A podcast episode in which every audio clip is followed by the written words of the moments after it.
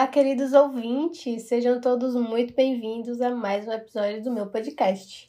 E nessa semana eu pedi para vocês me perguntarem sobre relacionamentos e eu recebi muita pergunta, mais até do que eu esperava, então, para esse episódio não ficar tão longo, eu vou direto para responder as perguntas.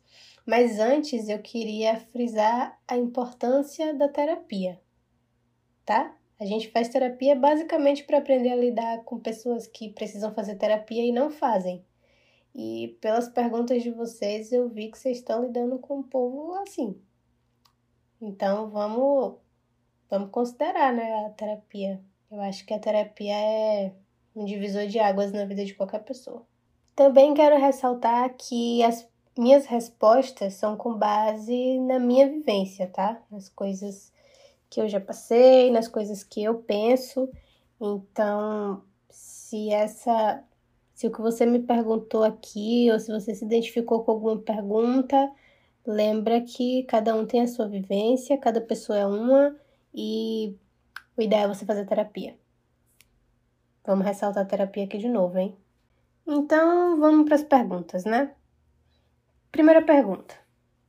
Ficar ou ter um relacionamento sério com um colega de trabalho pode ser um problema? Só se o problema for o próprio colega em questão. Não conseguir dizer eu te amo é falta de amor? Bom, eu acho que existem muitas formas de dizer eu te amo para alguém. Inclusive porque cada pessoa tem o seu jeito de amar. Então, para mim, falando de mim, tá? Para mim, o amor não é uma coisa restrita a palavras. Aliás, eu acho que as palavras dizem até menos do que as atitudes. Tem gente que diz que ama, mas não mostra, ou mostra o contrário também. E tem gente que não diz, mas faz você se sentir amado ou amada. Eu acho que o amor não é dizer eu te amo, Existem muitas formas de amar e demonstrar o amor por alguém. Mas principalmente, eu acho que você sente o amor quando ele existe. Ele não precisa ser dito. Amor precisa ser sentido. Dá para julgar a pessoa pelo passado dela? Olha, eu acho que esse julgamento é uma barreira que você cria pelo medo de sofrer. Mas pensa que cada coisa que acontece vai transformando a gente. Eu, por exemplo, mudei muito desde o início da quarentena. E falando especificamente de relacionamento, eu acho que a gente precisa pensar em cada história como uma nova história. Sabe, as pessoas mudam. Não dá para julgar alguém pelo que essa pessoa foi ou fez. Nem dá para levar para uma nova relação as bagagens das relações antigas. Eu já passei por várias coisas. Eu já julguei alguém pelo passado e depois eu vi que o meu julgamento estava errado. Eu já ignorei o passado e quebrei a cara porque a pessoa agiu comigo exatamente como ela tinha agido antes. Eu já levei bagagens antigas de relacionamentos passados para os relacionamentos novos. E, bom, eu aprendi que isso não é legal. Acho que as coisas mudam sabe? Elas não precisam ser como elas sempre foram. O ponto é a gente se conhecer bem, saber o que, que a gente aceita, o que a gente não aceita. Lembra do checklist que eu falei no episódio anterior? Então, monta o teu checklist e observa. Se a pessoa não cumprir, tudo bem também. Ela tem o direito de não ser o que você esperava. E você também tem o direito de não querer estar com alguém que não cumpre os seus requisitos. E aí, bola pra frente, né? Tem muita gente no mundo. Não é uma pergunta, mas curto muito você desde quando te vi pela primeira vez na UNEF. Fala sobre relacionamentos na quarentena. Primeiro, eu quero dizer que fiquei muito surpresa com o fato de que essa pessoa me viu na faculdade, porque esse era um ambiente em que eu fazia total questão de ser invisível. Mas voltando à pergunta, que não é uma pergunta, eu não tenho muito repertório para falar sobre isso. Afinal, é a primeira vez que eu estou passando por uma quarentena. O que eu tenho visto aí nas redes sociais é que tem uma galera indo morar com o namorado, com a namorada, tem uma galera começando a namorar agora, tem uma galera passando Covid pro namorado, pra namorada, tem uma galera que tá aí namorando à distância, porque, né, a galera consciente. O que eu tenho propriedade para falar é que o meu relacionamento acabou durante a quarentena. Então eu não sei, né? Cada um aí com a sua subjetividade. Fica a reflexão. Qual o segredo para uma relação durar convivendo com o companheiro ou companheira?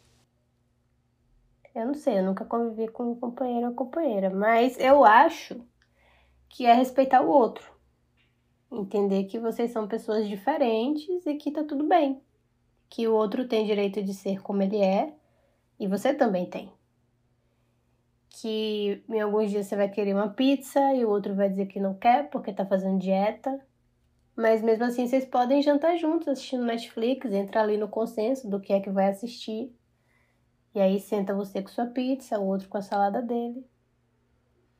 Ou também entender que o outro pode ir para uma festa com os amigos, claro, depois da pandemia, por favor. Enquanto você está em casa, porque vocês têm vibes e gostos diferentes, tá tudo certo. Eu acho que o ponto é saber respeitar o outro e conversar sobre as coisas, sabe? A comunicação é essencial em qualquer aspecto e em qualquer relação. O outro não vai adivinhar o que você está sentindo. Então, conversa. Tenta deixar as coisas sempre claras. E é, acho que é isso aí. É tudo que eu posso falar. Espero ter ajudado. Como falar de algo que nos desagrada sem ofender? Eu li um tweet da Carol Mendonça que dizia assim: Existe uma linha tênue entre o isso não se cobra e o preciso dizer que me incomoda.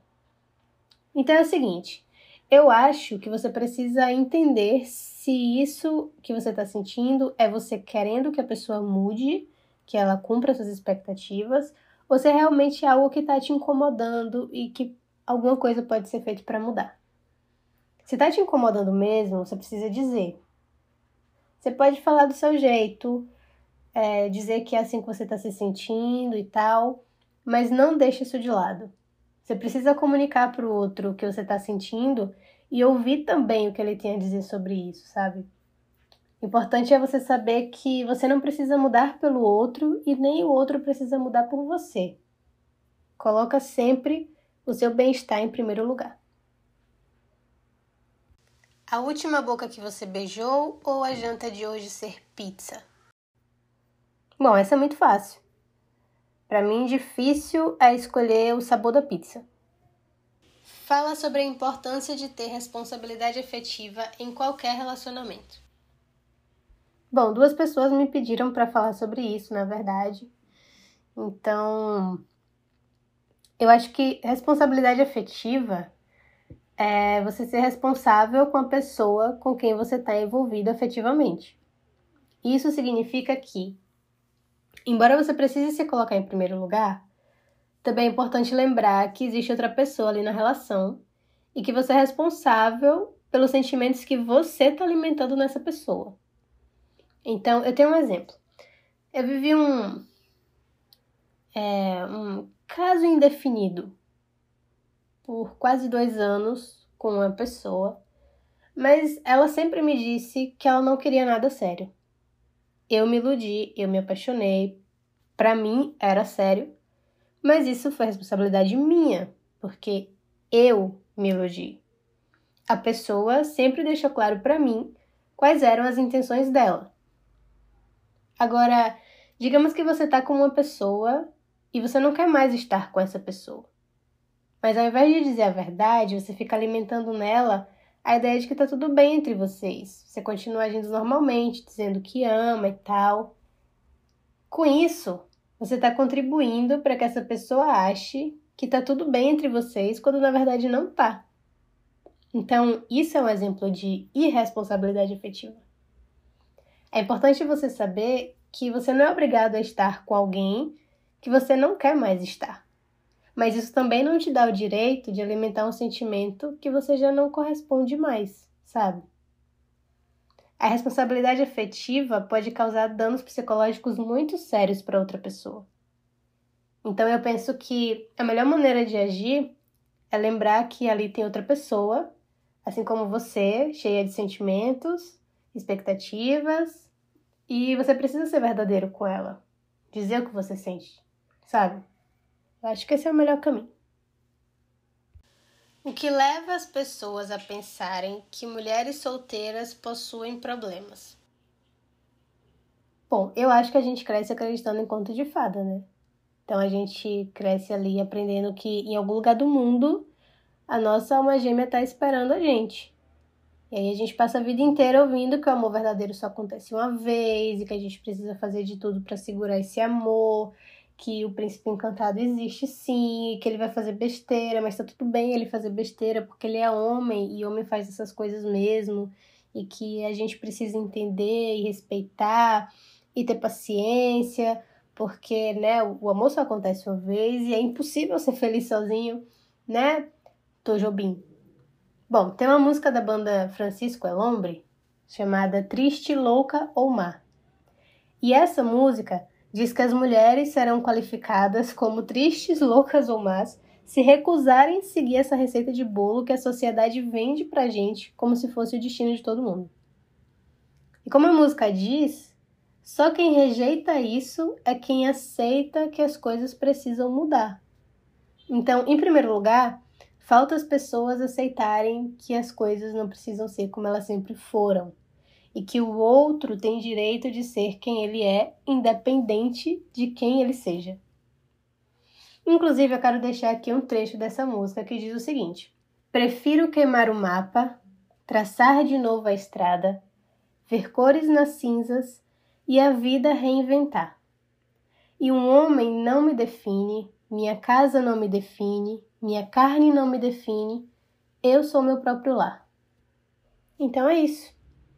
Todos nós somos livres até para decidirmos não ser mais.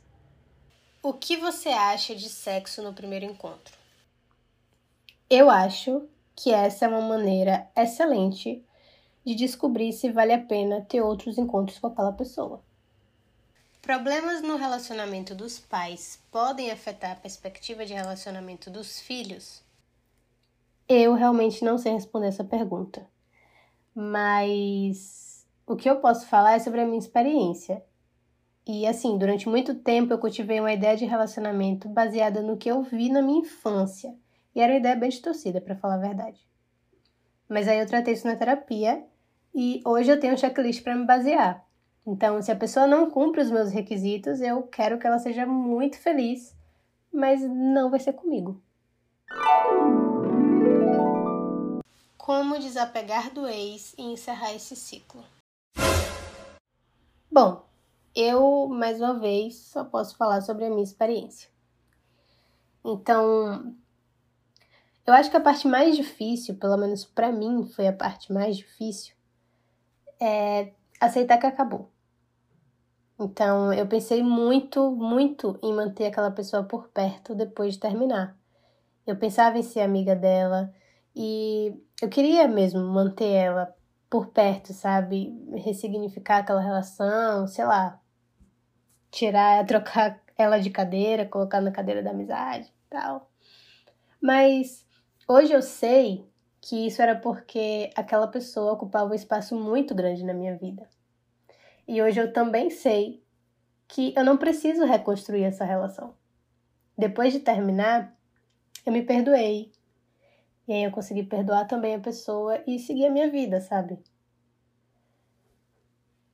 Eu penso que o desapego é como se você estivesse tirando as roupas da pessoa que ficaram ali no seu guarda-roupa, sabe? Então você precisa fazer a limpa. Tira tudo que é do outro ali do seu guarda-roupa, coloca numa mala e entrega para essa pessoa, devolve para ela, fala, ó, tá aqui, tuas roupas estão aí. Primeiro, é, trabalhar dentro de você mesmo para aceitar o fim e se fortalecer, preencher esses espaços vazios com coisas que você gosta, se encher de você mesmo, sabe? Se perdoa pelo que você se sente culpado. Se você tiver com alguma culpa. E aí você faz as malas, chama a pessoa, conversa com ela, coloca aquelas roupas todas ali, lava a roupa suja, devolve para ela o que é dela, pega o que é teu e cai fora. Quando eu fiz isso, quando eu encerrei o meu ciclo com aquela pessoa, eu me senti muito bem, muito leve. Hoje eu sei que quando outra pessoa vier no futuro, ela não vai encontrar coisas da pessoa anterior espalhadas pelo meu guarda-roupa. Eu não vou despejar nela as frustrações do meu passado, sabe? Porque tudo isso já ficou para trás naquele dia lá que eu lavei roupa suja com a pessoa. Então é isso. Como eu falei no início, procure um terapeuta, tá? Vocês que fizeram essas perguntas aí, vocês que estão ouvindo, se identificaram e tal, tal, procurem um terapeuta. Sério, tudo que eu falei aqui foi com base nas minhas vivências, foi com base no que eu penso e no que eu aprendi na minha terapia. Então, se você está no meio de um processo delicado, alguma dessas coisas aí que as pessoas me perguntaram, procura ajuda, tá? Eu fiz isso nos meus momentos e foi incrível. Eu não sei nem explicar a importância da terapia na minha vida, porque realmente foi uma coisa que me transformou, me conhecer melhor me transformou. Foi incrível. Eu acho que só uma pessoa que passou pela terapia sabe o bem que isso faz. E eu desejo esse bem para todo mundo. De verdade mesmo. O tema do próximo episódio vai ser podcast. Eu vou contar um pouquinho como foi que eu comecei a fazer podcast, embora eu já tenha falado sobre isso. Mas nas, algumas semanas atrás eu dei uma entrevista falando sobre como foi isso. Na semana passada também meu amigo Matheus esteve aqui para falar sobre carreira comigo e ele comentou sobre a vontade dele de fazer podcast. E eu pensei, bom, talvez existam outras pessoas que também queiram fazer podcast e talvez contar a minha história ajude. Por que não? Então, se você quiser fazer qualquer pergunta para o próximo episódio, que o tema é podcast, você pode me seguir no Instagram e ficar de olho nos stories. Eu vou abrir em algum momento dessa semana, dessa próxima semana, uma caixa de perguntas para receber as perguntas de vocês ou você também pode perguntar anonimamente no curiouscat.me barra conto histórias. Então valeu, um beijo, até semana que vem.